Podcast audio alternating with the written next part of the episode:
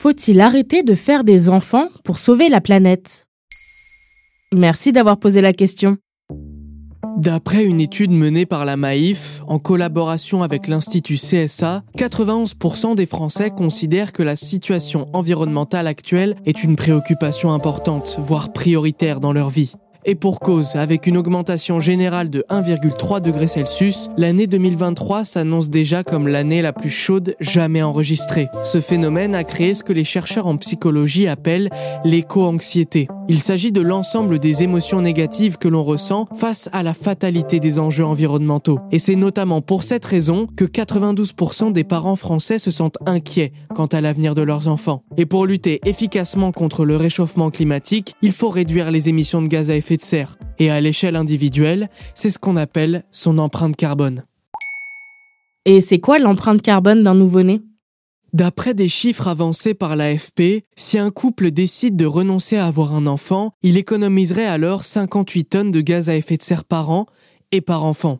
Mais ce chiffre est tout de même assez controversé. Il reprend en réalité les travaux d'une étude datant de 2008, en comptabilisant la moyenne de l'empreinte carbone des populations américaines, chinoises et russes. Donc pas très représentatif de la réalité. Pour le chercheur Emmanuel Ponte, dans un article publié par Medium, celle-ci est sensiblement différente.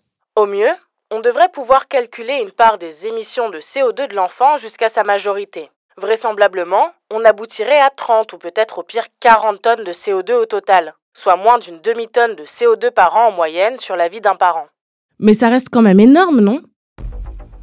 Au début de la vie d'un être humain, les émissions de gaz à effet de serre sont assez faibles. Selon les chiffres du ministère de la Transition écologique, les dix premières années de vie représentent moins de 2 tonnes par an, ce qui est moins que le fait de conduire une voiture à essence. Le pic d'émissions a lieu entre 40 et 70 ans. Or, on sait que pour inverser la courbe du réchauffement climatique, il faut agir à court terme. Et si jamais on adopte la politique de l'enfant unique en France demain matin, c'est-à-dire un enfant par femme, on estime que l'empreinte carbone du pays ne diminuerait que de 5,5% par an à partir de 2070. Et ce, toujours selon le ministère de la Transition écologique. À titre de comparaison, selon l'évaluation de l'ONG environnementale Shift Project, rénover l'ensemble des logements anciens sur le territoire permettrait de réduire de 8% les émissions de gaz à effet de serre en France par an.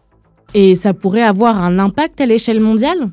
C'est difficile à dire. L'étude qui fait référence dans le domaine date de 2010 et selon ses projections prenant en compte la pyramide des âges, l'urbanisation, les habitudes de consommation et le niveau de vie, ce n'est pas nécessairement le nombre d'habitants qui fait la différence. En 2100, avec le rythme actuel, l'étude projette une augmentation des émissions de gaz à effet de serre d'environ 12%, mais pas dans les régions les plus peuplées. C'est le cas par exemple de l'Afrique subsaharienne, une population équivalente à la Chine, mais contrairement à elle, elle représente l'un des taux d'émissions de gaz à effet de serre par habitant le plus faible du monde selon le GIEC.